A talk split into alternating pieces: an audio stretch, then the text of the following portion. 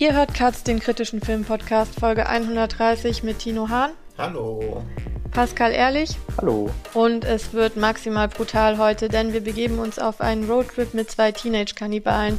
Der neue Film von Luca Guadagnino läuft jetzt in den Kinos. Wir sprechen über Bones and All. Ich bin Clara Atlanta Krön, darf heute für Christian einspringen. Hi. Tino, bist du im Kino schon mal in Ohnmacht gefallen? Nein, bisher noch nicht, aber schon manchmal eingeschlafen, was so die kleine Ohnmacht wahrscheinlich darstellt. Pascal, wie sieht's bei dir aus? Was war deine strapaziöste Kinoerfahrung bislang? Ich muss mich, glaube ich, da auch eher Tino anschließen. Ich, in ohnmächtig bin ich nie geworden. Ähm, eingeschlafen ab und zu.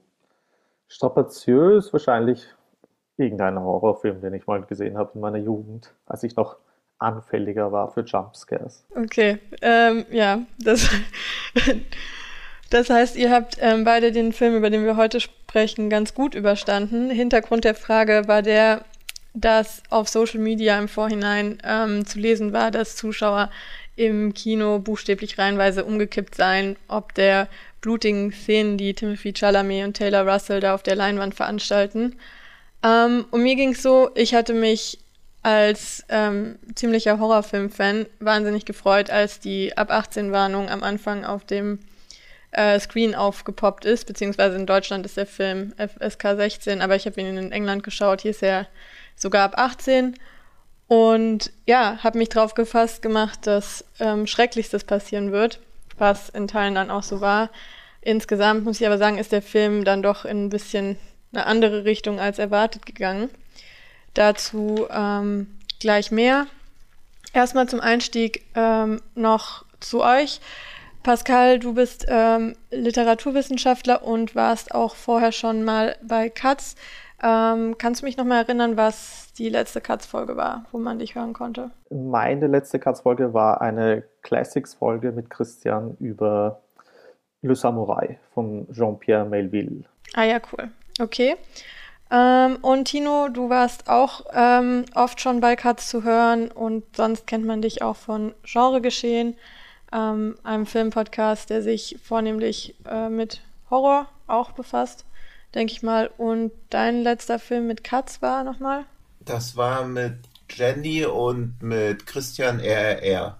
Ah ja, cool. Ja, kann man sich ähm, vielleicht auch nochmal anhören, wenn ähm, die Folge jetzt noch nicht gehört wurde. Genau, ansonsten gehen wir jetzt mal zum ähm, Film über.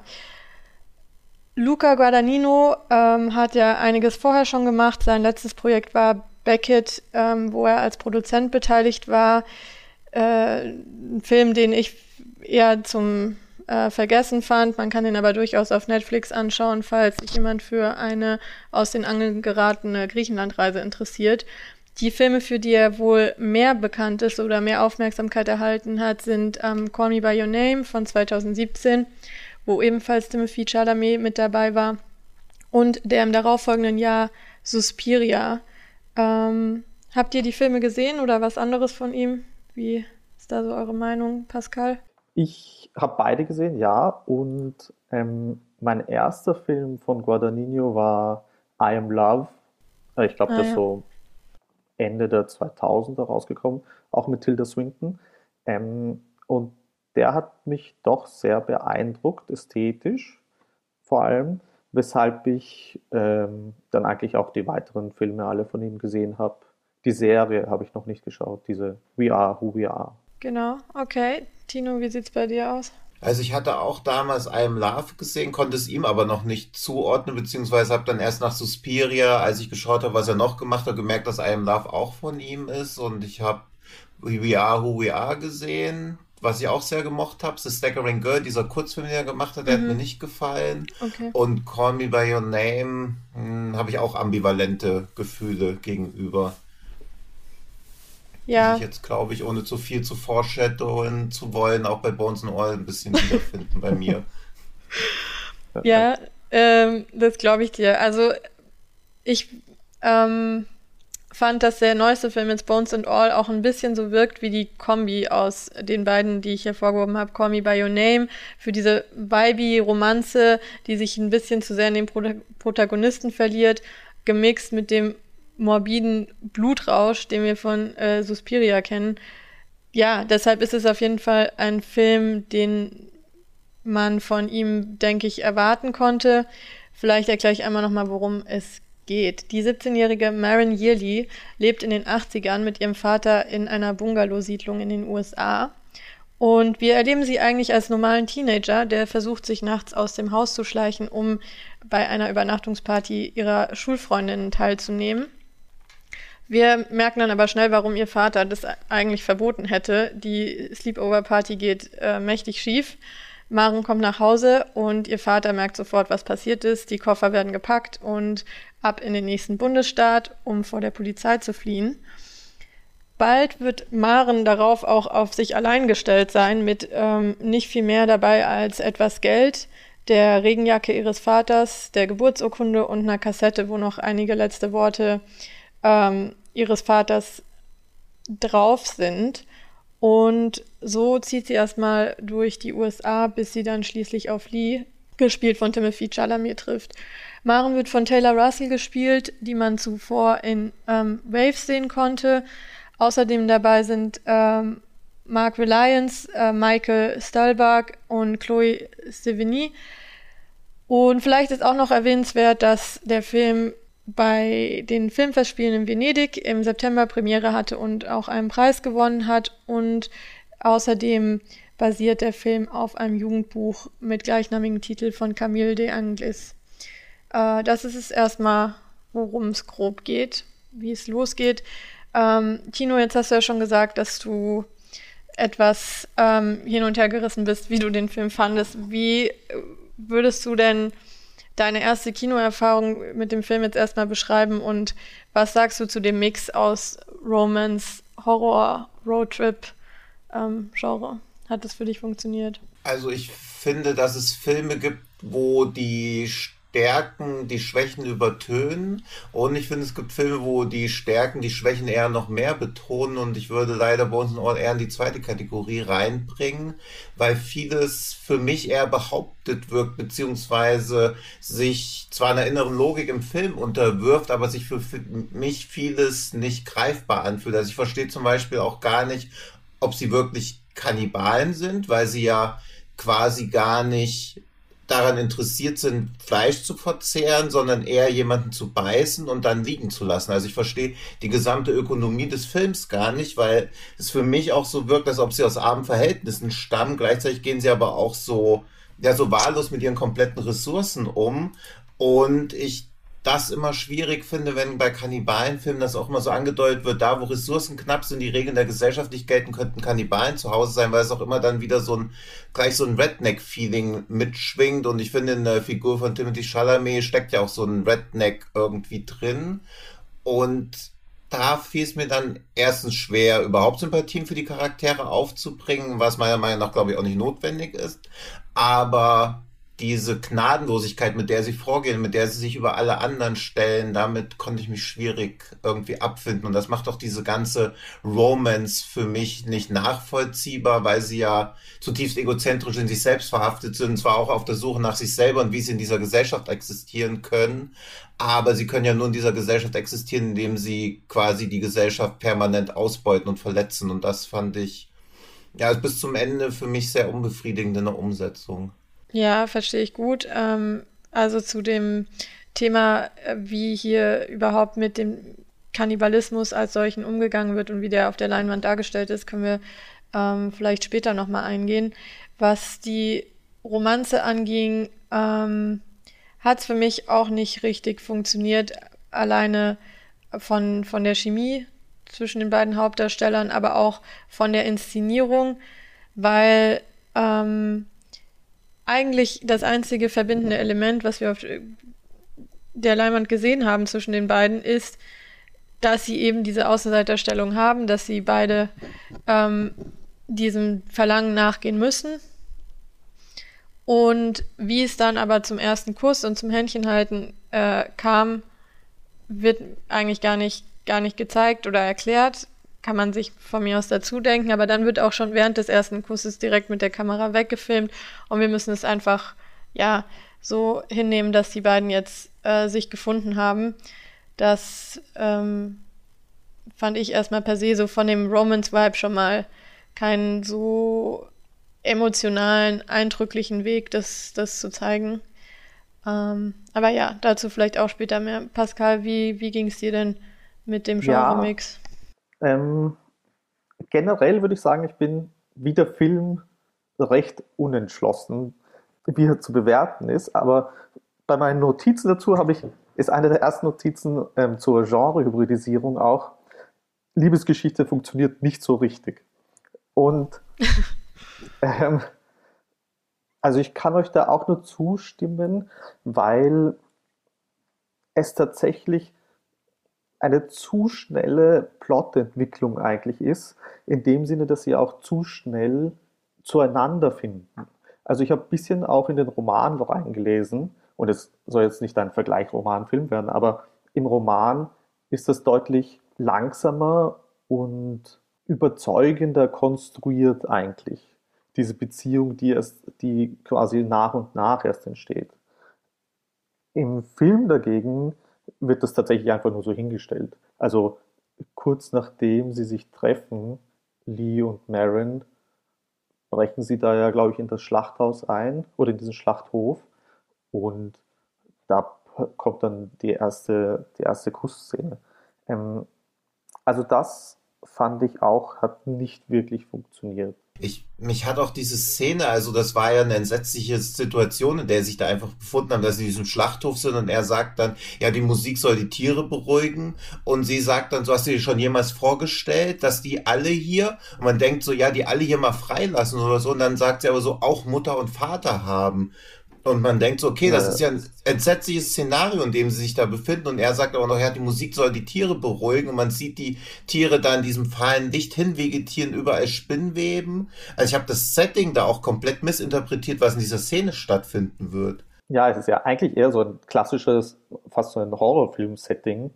Ja. Dass, dass in so einem Setting die Liebesgeschichte beginnt, ist ja theoretisch ganz interessant wenn man sie, ja. also weil es parallelisiert ja auch irgendwie diesen, diese Körperlichkeit und Blutrünstigkeit des Kannibalismus, aber dafür ist die Szene nicht gut genug ausgearbeitet, finde ich auch. Also die ist auch zu schnell vorbei.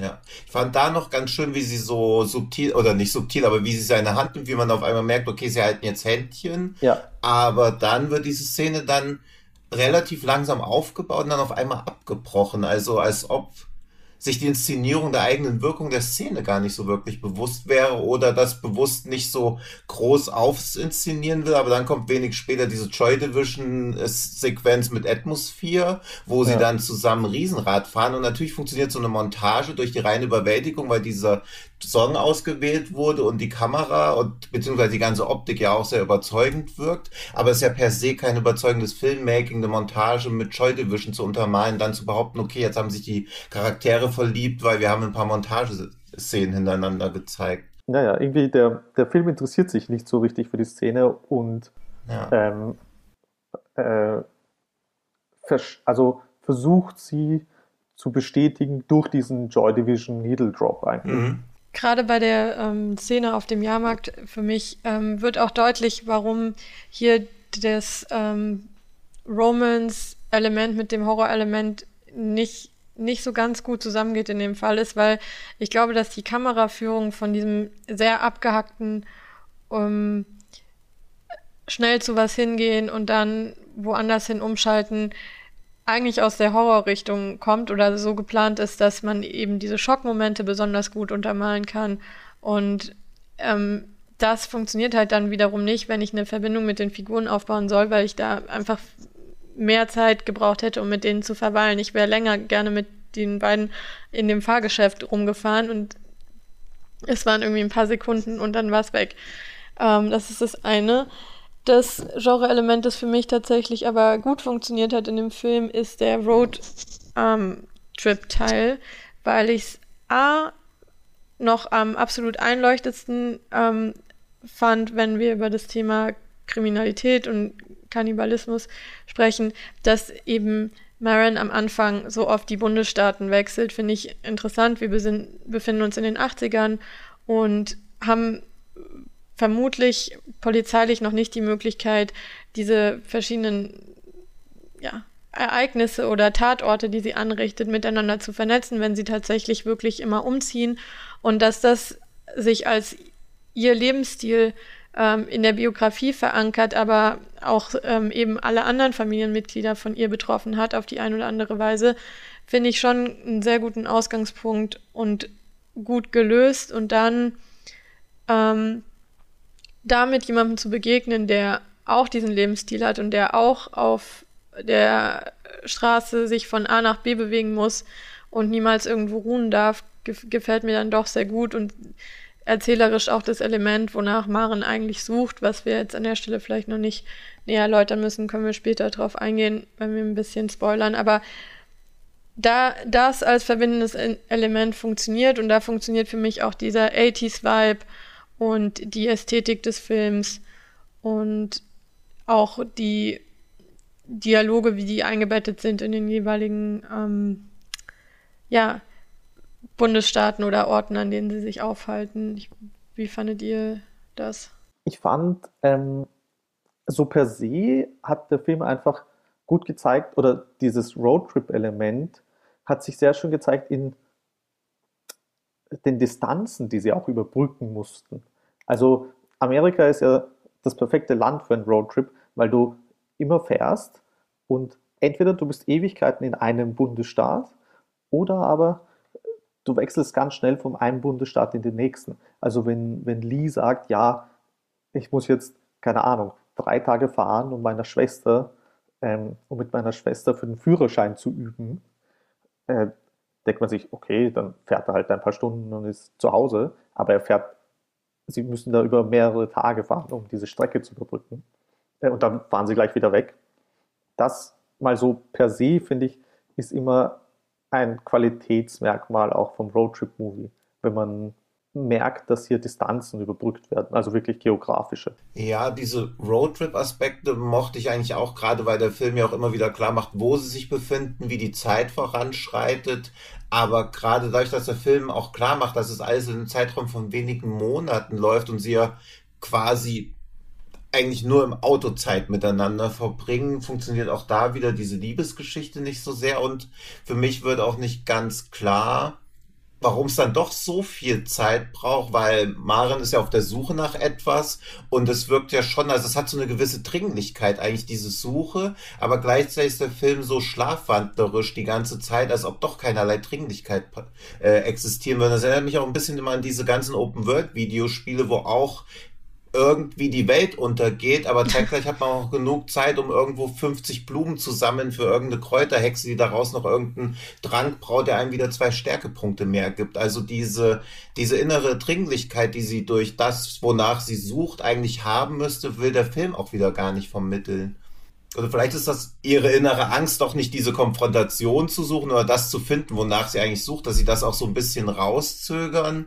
Aber sie wirken halt so, obwohl sie konkrete Ziele haben, wirken sie für mich so komplett ziellos und das auch in allem, was sie machen, weil ich glaube, dass dem Film auch irgendwie dran gelegen ist, diese moralischen Fragen zu ergründen, weil die Figuren ja sich mit Fragen auseinandersetzen müssen, obwohl sie ihre Lebensweise gar nicht gewählt haben. Also sie müssen sich ja damit auseinandersetzen, warum wollen sie überhaupt töten. Aber auch da ist der Film aus meiner Sicht ziellos. Jetzt lass ich dich aber erstmal kurz reden, sorry. Also ich habe das gesehen als klassisches Prokrastinieren eigentlich. Und das fand ich eigentlich ganz, ganz ähm, sympathisch, weil es sind halt Teenager und es ist sicher so ein Herausschieben, ein Vor sich herschieben der, der ähm, wichtigen Situation einerseits und andererseits mh, hm, zeigt sich, glaube ich, hier doch ein bisschen diese Liebesstory, weil, weil Mar Maren eben bereit ist, diese Umwege auch auf sich zu nehmen für Lee, damit sie ähm, irgendwie mehr Zeit mit ihm verbringen kann. Es ist sicherlich die Frage, ob der Film das so gut rüberbringt, aber ich habe es zumindest äh, als so interpretiert. Und diese Prokrastinationssache einfach. Ja, also mir gefällt auch, dass ähm, Maren zu, sich zu etwas hinbewegt und wie er schon beschrieben hat, da mehr oder weniger äh, schlangenlinienmäßig drauf zufährt und eben sich auch nicht richtig traut und vielleicht auch selber nicht weiß, wie sie mit sich selber umgeht, wie sie damit umgehen wird, was sie eventuell findet am ähm, Ende ihrer vornehmlichen Reise. Und Lee hingegen versucht ja eigentlich die ganze Zeit von was wegzukommen und kann deswegen sie auch bei dem ähm, eigentlichen Vorhaben, was ja nur sie betrifft, begleiten, weil sich so im Prinzip die beiden Interessen übereinander liegen. Also der eine will zu etwas hin, der andere von etwas weg und beide müssen sowieso permanent auf der Flucht sein, ganz prinzipiell. Das funktioniert gut in dem Film und es funktioniert auch dahingehend, dass wir ja zwei Teenager angucken und eben nicht erwachsene Leute, die vielleicht auch selber äh, so sich, sich finden müssen. Klingt jetzt äh, irgendwie nach, nach einer Plattitüde, ist es auch, aber stimmt trotzdem für den Film, ähm, dass sie ja auch ganz prinzipiell, wenn sie nicht äh, das Problem hätten, dass sie Kannibalen sind, vielleicht in dieser Situation sein könnten. Also per se ähm, stimme ich dir zu, Tino, dass die Dringlichkeit sich im Film nicht richtig ergibt oder nicht auf den Zuschauer erträgt, überträgt, aber vom eigentlichen Grundgedanken her ja wahnsinnig viel bei denen los ist. Sie haben beide Familien-Backgrounds, die dazu führen, dass sie auf der Straße unterwegs sind. Sie haben beide den Drang danach, was, was zu ändern und sind vielleicht auch Persönlichkeiten, die ähm, immer unterwegs sein müssen. Plus dann kommt on top das riesige Element, dass sie eben andere Leute anknabbern möchten, was ihr ganzes Dasein schwierig macht und was sie ja auch in die, diese Außenseiterstellung, die ihr vorher schon angesprochen habt, bringt. Und da, das finde find ich schon interessant und man kann natürlich ähm, drüber nachdenken, wie man den Kannibalismus jetzt äh, für sich verarbeitet, ob äh, das wörtlich gemeint ist oder als Met Metapher. Ich denke, da gibt es mehrere Ebenen, äh, von denen keine richtig funktioniert, aber der Gedanke, dass das überhaupt aufgemacht ist, trotzdem ja, was äh, gruselig Spannendes hat, meiner Meinung nach. Da stimme ich dir voll zu, Atlanta. Das ist also diese Push- und Pull-Faktoren, wenn man das ökonomisch ausdrücken will, die ähm, die beiden ähm, innehaben äh, und eigentlich so entgegengesetzt sind.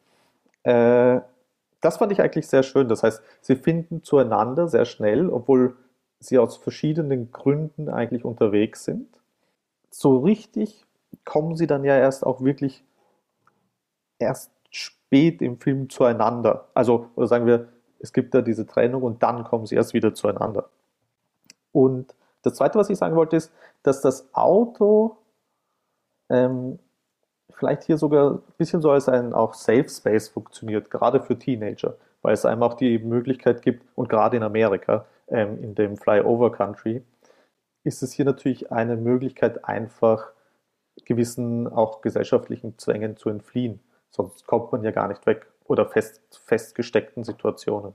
Ja, das wird ja eigentlich in einer ganz schönen Szene eigentlich auch betont, dass er sagt, dass sie in dem Auto küssen gelernt hat und er dann noch sagt, dass er seiner Freundin davor in dem Auto was vorgesungen hat. Also das Auto quasi als Bühne von allem, was in so einem Teenie-Liebesleben vorgeht. Ja, es ist halt so ein ähm, sowas Öffentliches, das aber gleichzeitig auch Privatsphäre ermöglicht.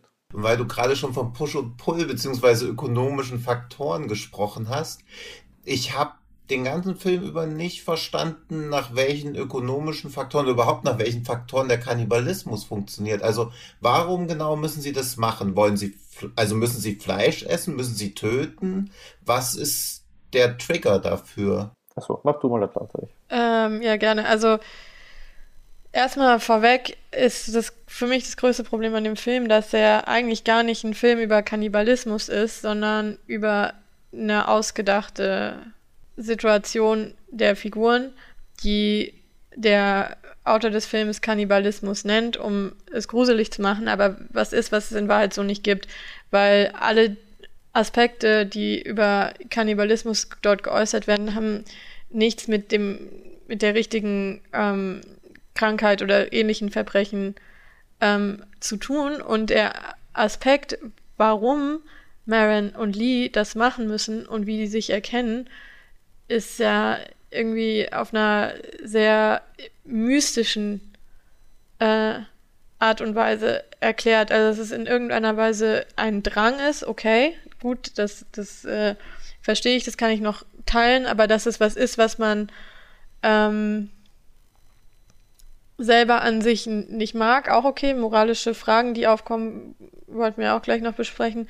Aber dass es A, was ist zum Beispiel, ähm, was sich vererbt, ist ja irgendwie nicht der Realität entlernt, äh, entlehnt und umgekehrt, dass es auch was ist, was man als Abwehrmechanismus benutzt. Ähm, weiter will ich jetzt nicht drauf eingehen, ähm, was Lee angeht, aber das, das macht theoretisch auch keinen Sinn. Also man muss bei dem Film einfach davon ausgehen, okay, die beiden entdecken das als Andersartigkeit, was sie ausgrenzt und was sie zu Außenseitern macht. Und ich denke, so ist die Geschichte auch gedacht, dass es darum geht, so ein Element bei den Figuren zu haben.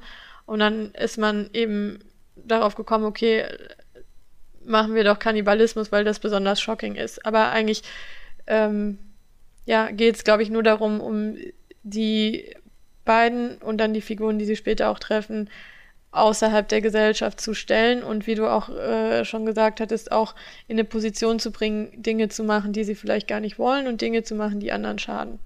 Ja, und das ist auch, glaube ich, mein großes Problem mit dem Film, weil dieses Nature versus Nurture, dass das alles vererbt ist, finde ich fragwürdig.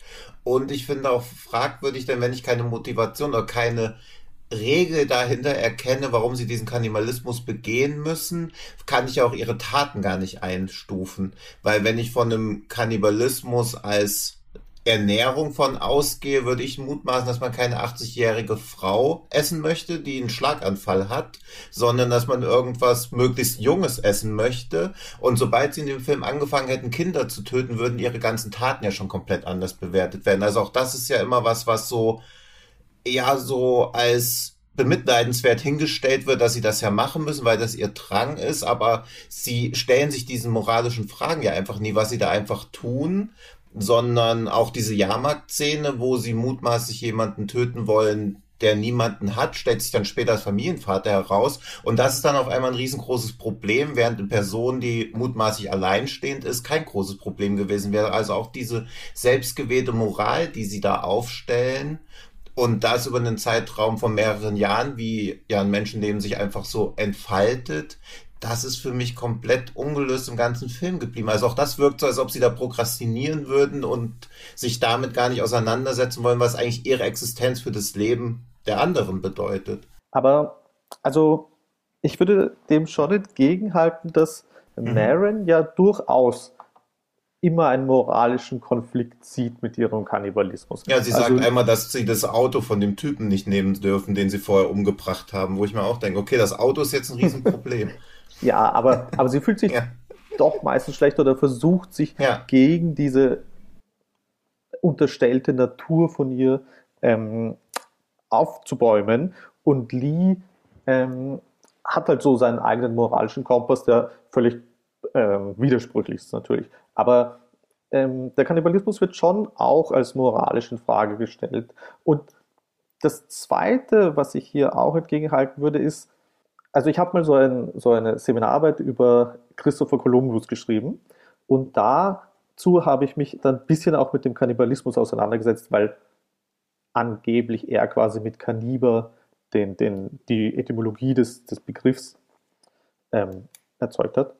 Und Kannibalismus ist eigentlich schon immer, oder so wie ich das verstanden habe, ist der Nahrungskannibalismus immer schon ein umstrittener Begriff gewesen.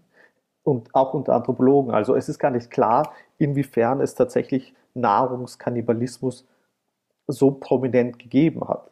Und damit bleibt der Kannibalismus eben immer eigentlich auf einer entweder metaphorischen, propagandistischen Ebene, wo man sagt, ja, ähm, Kannibalismus wird immer als Grenze zwischen Zivilisation und, und wie sagt man, also Wildheit ähm, oder dem Unzivilisierten gesehen. Oder es hat eben diese religiöse, rituelle Komponente.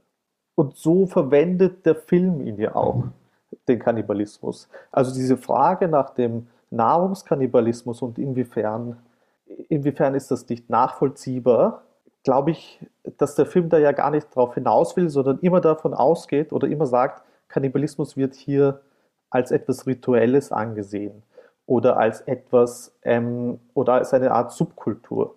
Weil wir sehen ja, dass, ja, dass die, dass es gibt, also die, die Kannibalen haben ja Begriffe dafür, gewisse Rituale dafür ähm, und ähm, Metaphern. Das heißt, es geht gar nicht so stark in dem Film um eine, um das Menschenfressen als Ernährung.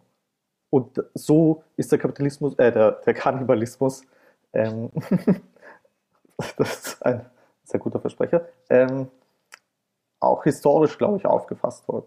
So habe ich es auch verstanden, aber auch dann stellt sich ja die Frage, wenn es quasi nicht der Nahrungsaufnahme dient, sondern gewissen Ritualen unterläuft, die für mich auch immer nur, wenn sie drüber sprechen, deutlich werden, aber während der Taten kann ich auch keinerlei Ritual oder sonst irgendwas erkennen. Es wirkt einfach komplett planlos und willkürlich, was dann da stattfindet. Das kann ich auch noch irgendwie, dass sie noch so einen Lernprozess haben, was es überhaupt bedeutet, wirklich als Kannibale sich in der Welt zurechtzufinden.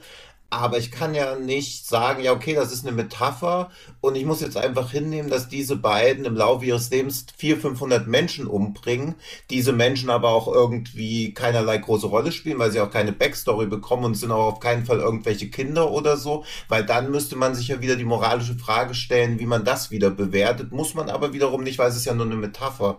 Und ich weiß auch überhaupt nicht, auf was es eine Metapher wirklich sein sollte, weil wenn sie mit ihrer, mit ihrem Kannibalen-Dasein hadert, bedeutet das dann gleichzeitig, sie will wieder in die normale Gesellschaft integriert werden und gar nicht diese Außenseiterrolle leben. Also was sind die Impulse, die aus dieser Metapher herausgehen sollen? Deshalb habe ich auch gesagt, dass der Film so unentschlossen ist.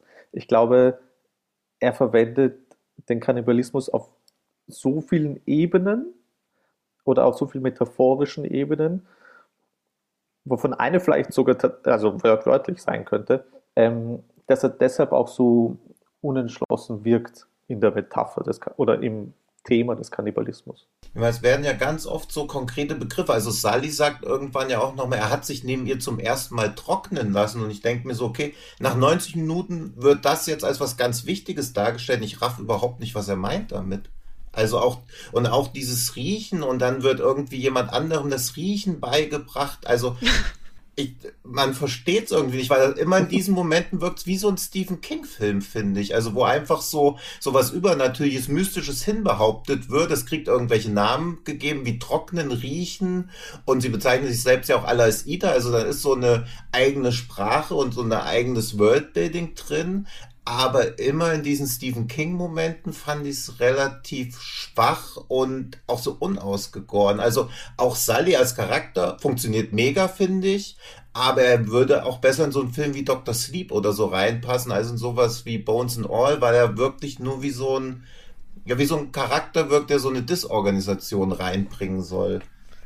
Ähm, ja, vielleicht ganz kurz äh, an der Stelle würde ich jetzt kurz mal eine Spoilerwarnung ähm, geben, mhm. bevor wir vielleicht ein bisschen mehr über die Opfer und ähm, die anderen Kannibalen, denen sie auf ihrer Reise begegnen, äh, noch eingehen. Das heißt, für alle Zuhörer, die ähm, mehr Angst vor Spoiler als vor Kannibalen haben, kurz Pause machen, ins Kino gehen und dann weiterhören. Ähm, wir werden trotzdem nicht auf die ähm, ja, größten Enthüllungen oder Schockmomente eingehen und auch nicht aufs Ende, aber äh, an der Stelle sei trotzdem gesagt, dass es eben Sully auf der Reise von Maren, Maren gibt, der sie erkennt eines Nachts auf der Straße. Ähm, Sully ist deutlich älter als Maren, insgesamt ähm, etwas unheimlich in seinem Benehmen und auch ähm, ja, in, in seinem ganzen Auftreten. Und er gibt eben an, sie erkannt zu haben als jemand, der auch ähm, Menschen essen muss, weil er das riechen kann. So, und Maren weiß davon äh, nichts, versteht erstmal nicht so genau, was er meint.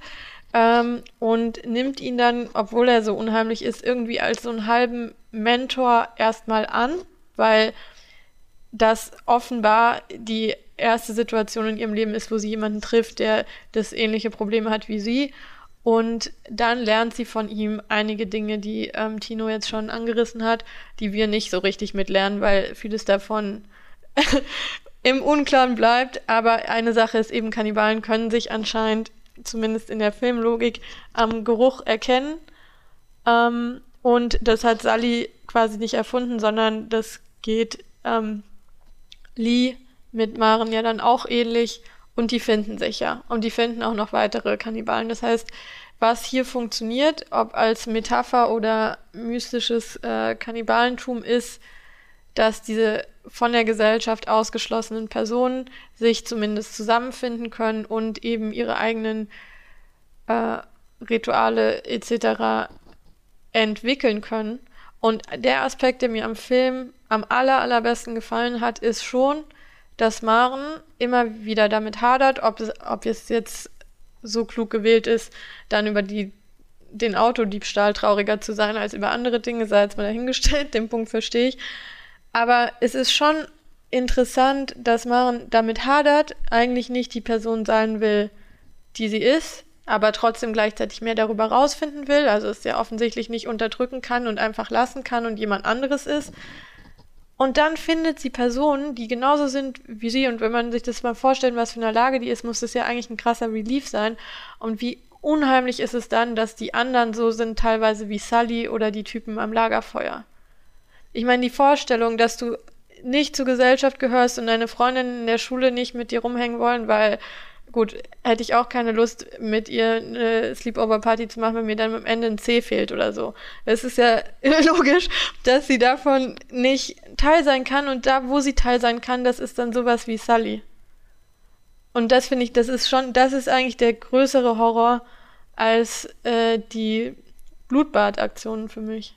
Ja, ich finde, ähm, also wenn man, wie, wie mein freudscher Versprecher schon angedeutet hat, den Kannibalismus auch irgendwie als Konsum- oder Kapitalismuskritik sehen will, dann ist das ein sehr gelungener Aspekt, weil man hier nicht so eine Solidarität unter den Außenseitern hat, sondern diese Idee von gefressen, von Fressen und gefressen werden, ähm, wirkt sich auch aufs Prekariat aus. Also du bist von niemandem sicher, egal ob du jetzt, also auf struktureller Ebene natürlich, äh, bist du, hast du ähm, innerhalb dieser, ja, mh, wie soll man sagen, kapitalistischen Logik auch keine Solidarität zu erwarten von denen, die unterdrückt werden, sondern hier muss man auch immer aufpassen, wer frisst oder wer wird gefressen. Und das fand ich auch ähm, gelungen, auf jeden Fall. Wobei man vielleicht noch dazu sagen muss, dass ähm, offenbar die Regel besteht, ähm, dass ITER, wie sie sich selber nennen, ja nicht gegenseitig anbeißen würden. Ähm, und da sind wir dann auch wieder bei der Wahl der Opfer, die ja in der Tat ähm, etwas seltsam stattfindet in, in dem Film. Aber Tino, wolltest du noch was sagen gerade? Ich habe dich. Ja, ich wollte noch kurz auf diese Lagerfeuerszene eingehen, weil dieser auch da war mir nicht unklar, warum dieser wildgrinsende Hinterwäldler, warum der so schlammverschmiert ist, also warum der auch, warum alle anderen Kannibalen, die sie treffen, eher so Schreckgestalten sind. Also warum sind Lee und Marin die einzig beiden normalen Kannibalen und alle anderen sind auch so komische Freaks, die ja aber auch aktiv auf sie zugehen. Also Lee und Marin kommen auch nie auf die Idee, mal irgendwie aktiv nach anderen Kannibalen zu suchen. Also sie scheinen sich auch in dieser ja in dieser selbstgewählten Isolation irgendwie auch ganz gut zu fühlen oder sehen es vielleicht auch gar nicht als Ausweg, andere zu finden, sondern werden ja eher gefunden. Auch das wieder so ein ziellos dahintreiben, was ich ganz schön finde. Aber was ich an der Lagerfeuerszene am spannendsten fand, neben der Tatsache, dass da erstmal der Filmtitel breit und lang erklärt wird, war eigentlich dieser, dieser Kannibalen-Groupie den fand ich ja. als Figur sehr interessant, weil ich eigentlich dachte, die Szene läuft darauf hinaus, dass sie ihn gemeinschaftlich umbringen, um quasi ihr Kannibalengeheimnis zu bewahren oder zumindest um so einen gewissen Ethos zu fliegen, weil er im Prinzip auch nur wie so eine Art verkappter Serienmörder war, der da eigentlich auch mitmischen will. Aber auch dann kommt da die Szene, wo gesagt wird, ja, er bringt mir jetzt Riechen bei, wo ich auch so denke, okay, also ist dieser Kannibalismus irgendwie vererbt oder gibt es wirklich auch das, dass das durch die Gesellschaft auf jemanden übertragen wird, wo ich dachte, jetzt macht der Film so eine spannende Facette auf, weil ich das zu dem Punkt schon recht ja, verpasste Gelegenheit fand, dass die Charaktere alle mehr durch ihre Vergangenheit als durch ihre Taten charakterisiert werden. Also Lee hat diese Issues mit seinem Vater, Marin sucht nach ihrer Mutter. Also es war alles so in Warten in der Vergangenheit, was quasi die Charaktere zu dem gemacht hat, was sie in der Gegenwart sind. Aber aus diesem Korsett wollten sie gar nicht ausbrechen. Und da dachte ich, macht der Film vielleicht noch eine weitere Facette auf. Aber die Szene, ja, verläuft sich ja wie bei einem Root-Movie im Sand, weil sie einfach wegfahren. Ja, ich glaube auch. Also hier zeigt sich, glaube ich, eben, wie, wie unentschlossen der Film wieder ist. Weil diese Lagerfeuer-Szene mit dem Kannibalen, der von David Gordon Green gespielt wird, ähm, ist ja, also scheint ja ganz deutlich zu sagen, es ist doch nicht Nature, sondern es ist eben Nurture. Es ist die, also die, die Identität ähm, ist vielleicht nicht fluide, aber man kann sie sich anlernen. Äh, und da dachte ich, okay, jetzt macht er eben diese, der, ja, macht er eigentlich dieses Fass auf und stellt diese Frage. Ähm, und zum Ende hin, also mit dem Finale, wird er dann ja eigentlich doch wieder sehr deterministisch und sagt, nein, man schafft es doch nicht, seiner Natur zu entkommen. Oder zumindest habe ich, hab ich das dann eben auch so gelesen. Und dass, dass, dass alle anderen Kannibalen ähm, so, so ganz weirde Typen sind, fand ich auch ein wenig unglücklich gewählt. Weil man muss sich tatsächlich immer die Frage stellen, wie, also nicht, nicht wie ethisch korrekt, aber wenn man solche Dinge, wenn man Kannibalismus als Metapher verwendet, bestätigt man dann nicht diese Sicht des Außenseiters als etwas Randständiges eben. Also wenn du sagst, keine Ahnung, äh, in Shape of Water, der, der Fisch, also steht für, weiß ich nicht, die Kommunisten oder für irgendetwas anderes, dann muss man sich die Frage stellen, sieht man dann nicht, bestätigt man dann nicht diese Sicht, dass Kommunisten eben biologisch deformierte Leute sind oder sowas. Und genauso muss man sich das bei, bei Kannibalismus auch fragen. Also werden hier Leute eigentlich nicht nur als Mittel verwendet für eine Metapher. Ja, und dann stellt sich auch die Frage, warum diese Metapher eigentlich gewählt ist, weil ich habe relativ viele Reviews gefunden, die auch sagen, dass das eine Metapher für Queerness ist und dieser Sichtweise möchte ich mich halt auch nicht anschließen, weil man sich dann auch wieder fragen muss, warum Kannibalismus als Metapher dafür gewählt wurde.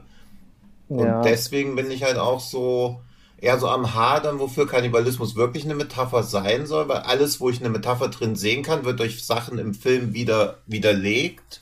Und wenn ich es nicht als Metapher sehe, dann schaue ich hier halt zwei relativ nicht skrupellosen Mördern zu, aber Menschen, die zumindest nicht wirklich versuchen, das in den Griff zu kriegen. Und natürlich kann man das auf 80 Prozent aller Filme anwenden, dass die Leute vielleicht einfach eher eine Therapie in Erwägung ziehen sollten, als irgendwie zu schauen, wie sie anders das Problem lösen können. Das ist natürlich denkbar langweilig, aber wenn es keine Metapher ist und beide nicht über Selbstmord nachdenken, ist es halt auch irgendwie verpasst. Also sie überlegen ja gar nicht, was sie eigentlich für eine Last für die Gesellschaft sind, sondern sie sind so sehr in ihrem Selbstmitleid oder in dem, dass sie halt da kurz ihre Liebe gefunden haben, so sehr gefangen.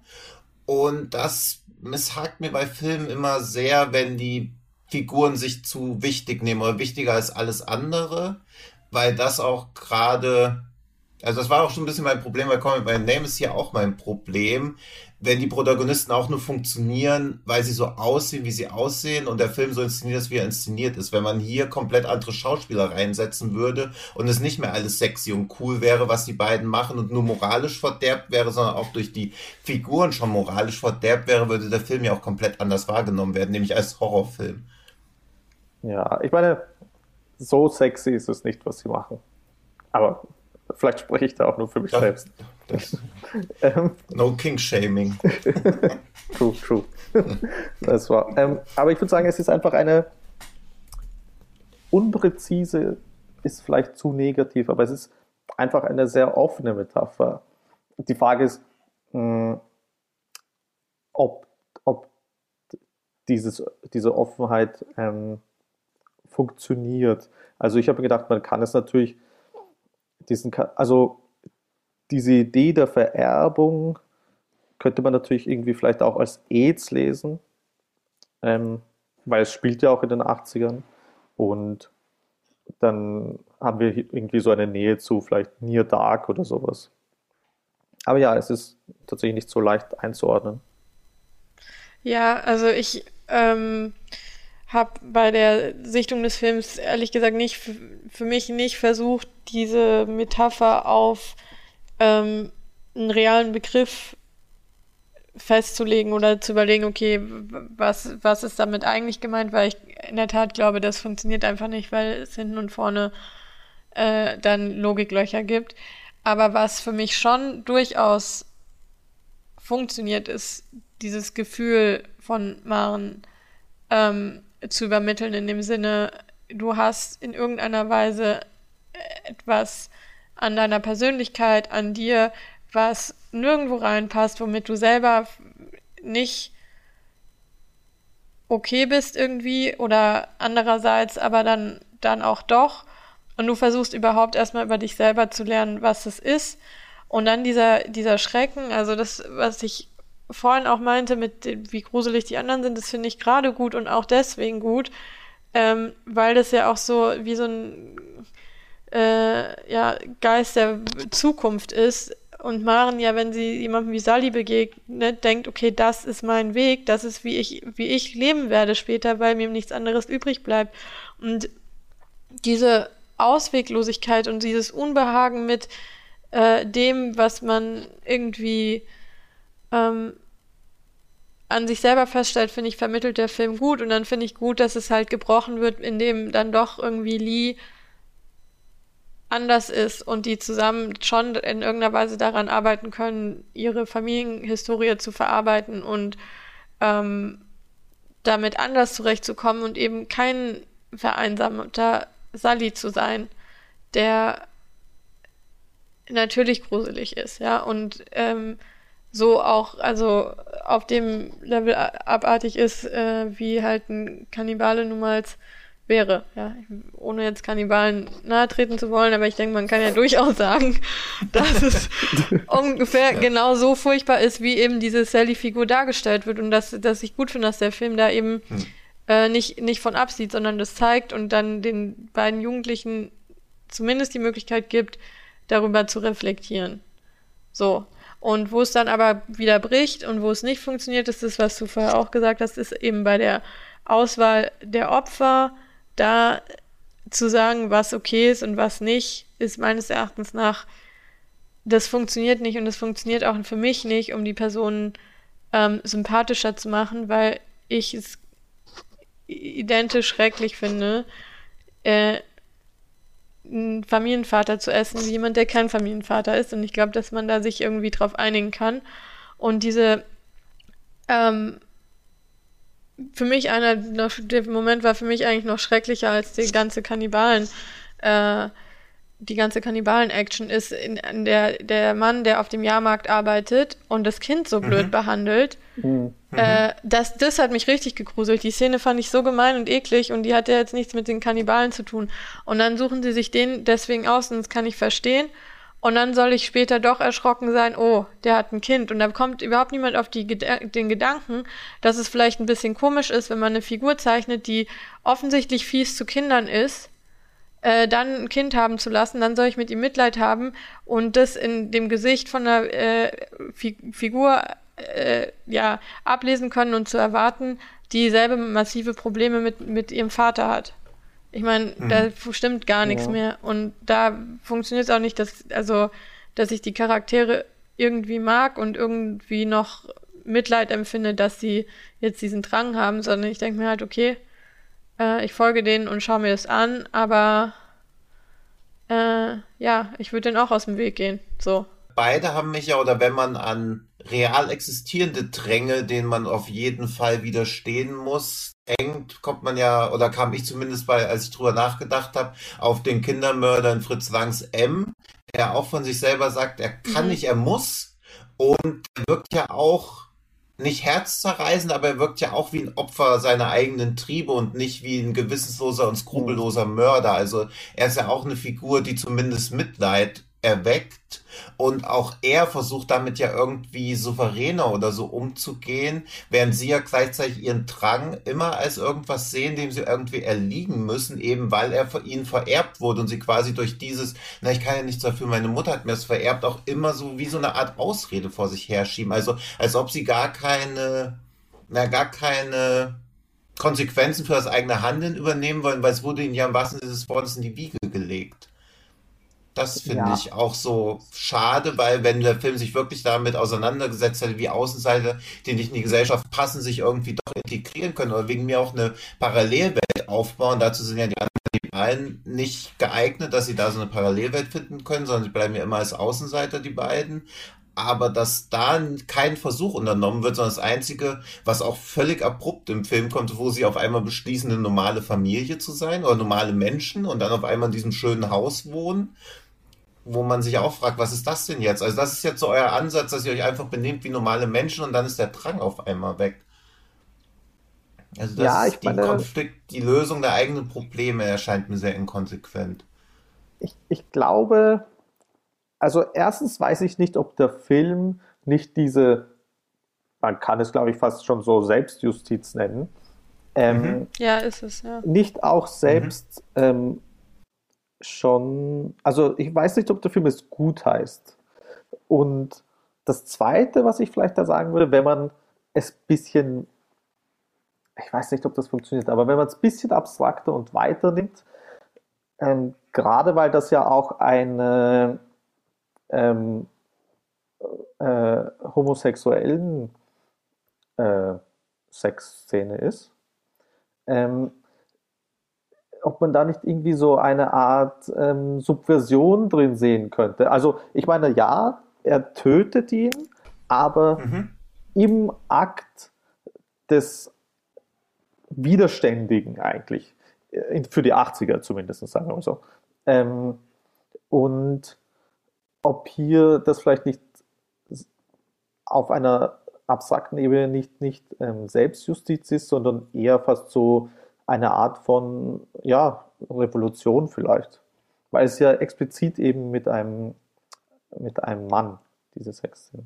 Ja, also kann ich auch nachvollziehen, aber also dieses diesen Cruising-Aspekt da zu zeigen, gerade wenn auf mhm. Netflix dann so Dokus wie Dama zu Recht sehr kontrovers diskutiert werden und da dann ja. eine Queer-Repräsentation zu sehen, weil es ist ja zutiefst manipulativ gewesen, was er da macht. Und ich glaube auch ja, nicht, das dass das manipulativ ist, weil er ein homosexueller Charakter ist, sondern weil er, glaube ich, einfach in dieser Welt irgendwie überleben muss und deswegen manipulativ werden muss und zu jedem Mittel greifen würde, eben weil er in dieser Gesellschaft der 80er so marginalisiert wird und nur wenige Taktiken und Techniken hat, überhaupt zu überleben. Deswegen glaube ich oder hoffe ich, dass der Film da keine Metapher auf Queerness sein soll, weil das fände ich schwierig, das dann wieder weil Kannibalismus mit, als Metapher mit Queerness gleichzusetzen bedeutet, dass man schwule Menschen mit Mördern gleichsetzt.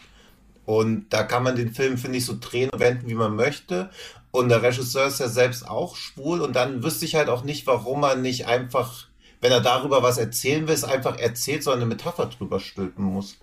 Ja, ist tatsächlich schwierig. Ähm, diesen Kannibalismus als Metapher zu nehmen. Ja, also ähm, ich finde auch gerade ähm, die Szene, die ihr jetzt beschrieben habt in dem Feld, ähm, super schwierig. Ähm, nicht nur aus dem Aspekt heraus, den ihr geschildert hat, sondern, habt, sondern auch den Aspekt heraus, ähm, Sexualität da noch mit reinzubringen als Möglichkeit, die Leute zu manipulieren, ist so unangenehm und ehrlich gesagt bin ich da jetzt, je länger ich drüber nachdenke, überhaupt nicht happy mit dem Film, ähm, wie das dargestellt ist, wie mit der Figur und auch wenn es die Figur ist, die ich fast am wenigsten mag in dem Film, ja, wie mit dem Jahrmarkt-Typ umgegangen wird, ist furchtbar, vor allen Dingen unter dem Aspekt, dass wir ja Sexualität in dem Film oder sexuelle Gewalt, sag ich so, ja, begegnen wir später nochmal und es ist eigentlich überhaupt nicht okay, was in diesem Feld, wie das dargestellt wird, was der Film da macht. Das kann man vielleicht schon nochmal sagen, ohne dass man jetzt irgendwie, ich will die anderen Szene, wo ein ähnliches Thema aufkommt, nicht spoilern, aber das, das ist, ist einfach nicht, nicht gut gelöst vom Film und ist nicht ähm, okay. Ja. Finde ich nämlich auch gerade, weil ja dieser Jahrmarktbudenbesitzer eigentlich einer der komplexesten Charaktere im Film mutmaßlich ist, weil dass er das Kind schlecht behandelt, könnte ja auch wieder darauf andeuten, dass er mutmaßlich secretly gay in einer Ehe mit einer Frau lebt, mit ihrem Kind hat und da zum ersten Mal die Gelegenheit hat, seine Homosexualität frei und ohne Vorwürfe ausleben zu können, weil ihm ja auch klar ist, dass es jemand, der nur auf der Durchreise ist, der stammt nicht aus diesem kleinen Ort und er wirkt ja dann auch wirklich glücklich in dieser, auf, auf, in diesem Auseinandertreffen. Also das fand ich halt zutiefst traurig. Natürlich fand ich ihn auch erst ätzend, weil das Kind so schlecht behandelt und habe dann auch später erst dann mir das so gedacht, okay, er wird wahrscheinlich, weil er zutiefst unzufrieden ist in diesem Scheinleben, was er sich da aufbauen musste und diese Lebenslüge, die er da leben muss, da kurzen Moment des Glücks empfunden haben, bevor er dann wieder in dieses, in diese Lebenslüge zurückgeht. Und auch das, was sie da angerichtet haben, wird ja auch nie wieder reflektiert. Ja, das stimmt. Also, wenn man diesen ganzen Kontext mit reinrechnet, auch der Zeit oder mit einbezieht, ist tatsächlich vielleicht eine sehr grausame Szene sogar. Ja, und es ist dazu noch ähm, auch irgendwie nicht so schön äh, für die Beziehung der beiden Hauptcharaktere. Also da muss ich auch sagen, es ist irgendwie schon ein Schocker, äh, auch eigentlich für Maren, dass das da gerade passiert, jetzt egal mit wem, so, weil die Idee, dass ich mich mit jemandem im Auto bewege und mit dem rumfahre, der äh, Sexualität benutzt, um Leute zu manipulieren und dann ja schwer zu versehren, ist jetzt ja niemand, mit dem ich Händchen halten möchte äh, und schon gar nicht in einem Schlachthof. Also es ist irgendwie eigentlich, ja, also ich denke, wir haben jetzt mehrere ähm, Probleme von dem Film aufgedeckt und können uns jetzt zum Thema Kannibalismus da auch erstmal belassen und jeder kann sich dann im Kino eine eigene äh, Meinung bilden.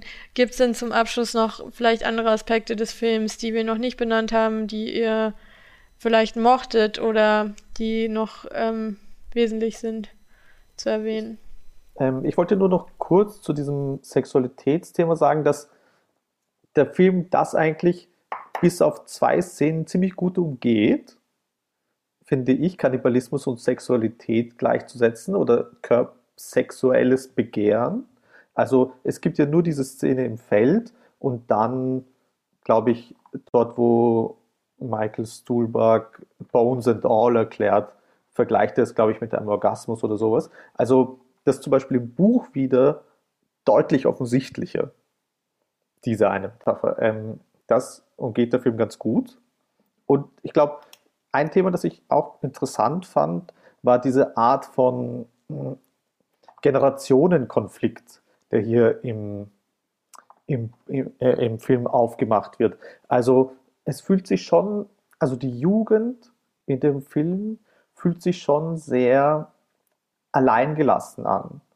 Also die, die, die Erwachsenen sind immer, sind immer nur am Horizont da, also nur in der Peripherie, nehmen zwar einen wichtigen Punkt in dem Leben ein, aber sind halt immer ähm, absent. Und das fand ich interessant. Gerade nämlich auch die unterschiedlichen Beziehungen von Lee zu seinem Vater und äh, Marins Beziehung zu ihrer Mutter, die eigentlich völlig unterschiedlich sind. Und ja, so, und ich glaube auch, dass Marins, also wenn man Marins Beziehung zu ihrer Mutter nimmt, ist die deutlich interessanter auch als die von Lee zu seinem Vater. Das finde ich auch so. Ich würde nicht sagen, dass unbedingt die Erwachsenen fehlen, weil sie selber werden ja auch vom Film als erwachsen dargestellt, aber so der abwesende Vater bzw. die abwesenden Eltern sind da. Und diesen Generationskonflikt sehe ich auch. Und deswegen also ich finde es für den Film, glaube ich, hilfreich, aber ich weiß auch nicht, warum es im Gegensatz zum Buch so geändert wurde, weil im Buch stellt sich Sully dann einfach als Großvater von Marin raus. Und das hätte für mich auch von seinem Verhalten her mehr erklärt, weil er so overprotective irgendwie wirkt und im Film wirkt das die ganze Zeit gruselig, aber wenn dann aufgelöst wird und okay, es ist der Großvater, dann nimmt das auch irgendwie diesen Schrecken so raus. Also es ist fast so ein bisschen wie bei Kevin allein zu Hause, dieser creepy Nachbar, der dann auch auf einmal so, so einen caring Aspekt auf einmal noch so bekommt. Und ich glaube, es wurde wahrscheinlich geändert, weil es dann einfach too much gewesen wäre, weil der Film eh schon viel auf so Zufällen basiert.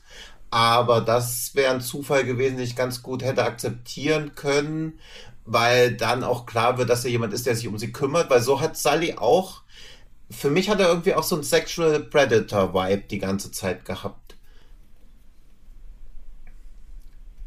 Und deswegen war auch, obwohl ich auch angenehm fand, dass der Film auf oder weitgehend frei von sexueller oder von Sexualität war, bis auf die beiden erwähnten Szenen. Also auch, dass beim ersten Kuss nicht auf die Lippe gebissen wird, dann läuft Blut runter, dann leckt der andere das noch so weg. Also er hat mich schon auf vieles vorbereitet, wie dieser Kannibalismus in so eine aufkeimende Teenie-Liebe eingebaut wird. Aber durch Sullys, ja, triebtäterhaftes Auftreten die ganze Zeit so spannend ich die Figur dadurch auch fand, so unangenehm war halt auch einfach die ganze Zeit zu sehen. Dann hatte der Film trotzdem auch diesen ganzen negativen Sex, sexuelle Gewaltüberbau für mich. Ich würde vielleicht nur zum Schluss noch meine Lieblingsszene aus dem Film sagen oder nennen. Ähm, nämlich die ganz am Anfang, wo Marin mit einer unbekannten Schulkameradin unter diesem Glastisch liegt und sie werden quasi durch dieses Glas, durch dieses Glas gefilmt und haben so ein sehr freundschaftlich intimes Gespräch eben über die familiäre Situation. Und, und man merkt, finde ich, sehr schön in dieser Szene diesen Coming-of-Age-Aspekt und diese Idee, dass, dass das hier irgendwie zu einem Safe Space auch für Marin wird und sie auch deshalb sich ihren Trieben so hingeben kann, um dann schlussendlich in diesen Finger zu beißen. Und dieses in, dieses in den Finger beißen ist so, das, also weil mir war gar nicht klar, dass das jetzt passieren wird, weil es war so auch sanft ähm, gespielt von, von ähm, Taylor Russell, dass mich das dann doch sehr beeindruckt hat eigentlich. Mhm. Die Szene mochte ich auch. Also ich fand eigentlich alles ja, bis zur ersten längeren Autofahrt hatte ich immer noch so Hoffnung. Meine Lieblingsszene im Film ist, als die Kamera über die Bilder der alten Frau fährt, während sie im Hintergrund gegessen wird und man halt noch so sieht, dass da auch so ein ganzes Leben quasi dahinter steckt, weil zu dem Zeitpunkt hatte ich auch noch so diese Wahrnehmung, dass sich der ganze Film noch mehr über die Vergangenheit der Charaktere definiert und dann fand ich das auch noch eine schöne Referenz dazu, auch noch die Vergangenheit oder das ganze Leben, die glücklichen Momente dieser Frau zu zeigen, die dann dieses absolut unwürdige und auch sehr grausame Ende dann einfach findet. Ja.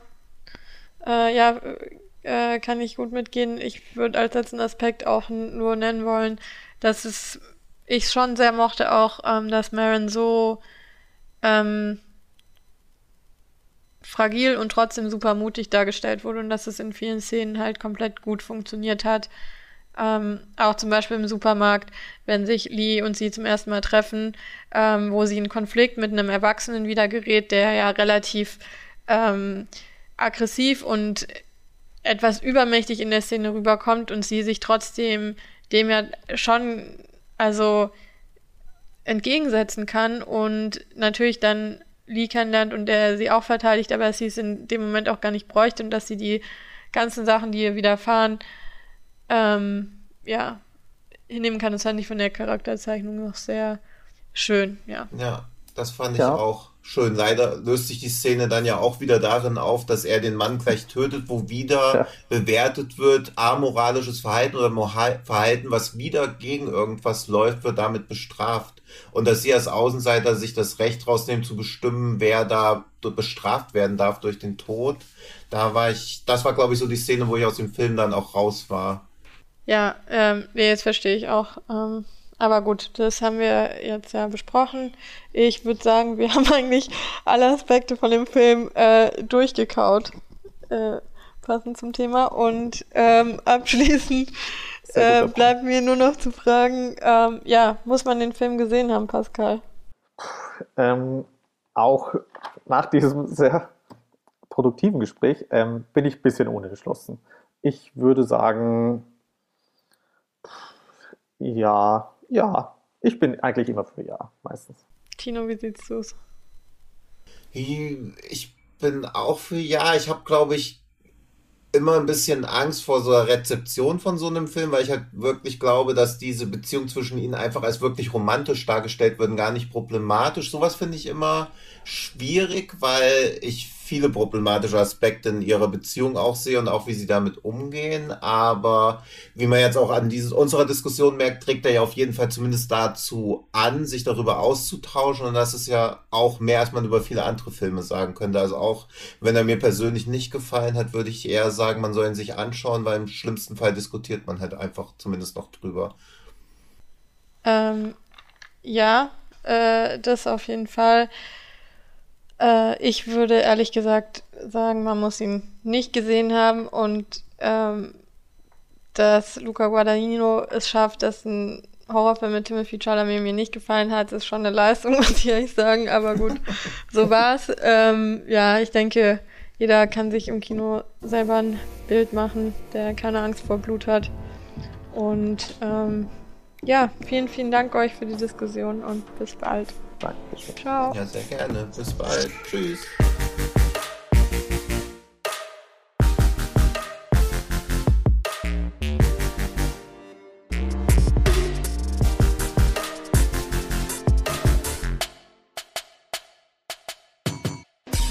Katz ist eine Produktion von mir, Christian Eichler. Ich mache den Podcast zusammen mit Lukas Bawenschik, Barbara Wolfram, Lena Kosek, Jan-Erik Thunberg, Christoph Dobitsch, Yannick Neulting und Clara Atlanta Krön. Und wir alle freuen uns, wenn ihr uns finanziell unterstützt auf steadyhaku.com slash cuts. Dann bekommt ihr jeden Monat ein großes mehrstündiges Special von uns und kommt auf unseren Discord-Server, wo wir täglich über Filme und Popkultur diskutieren. Ab drei Euro im Monat seid ihr dabei. steadyhaku.com slash cuts ist die Adresse. Danke für den Support. Ähm, bis nächste Woche.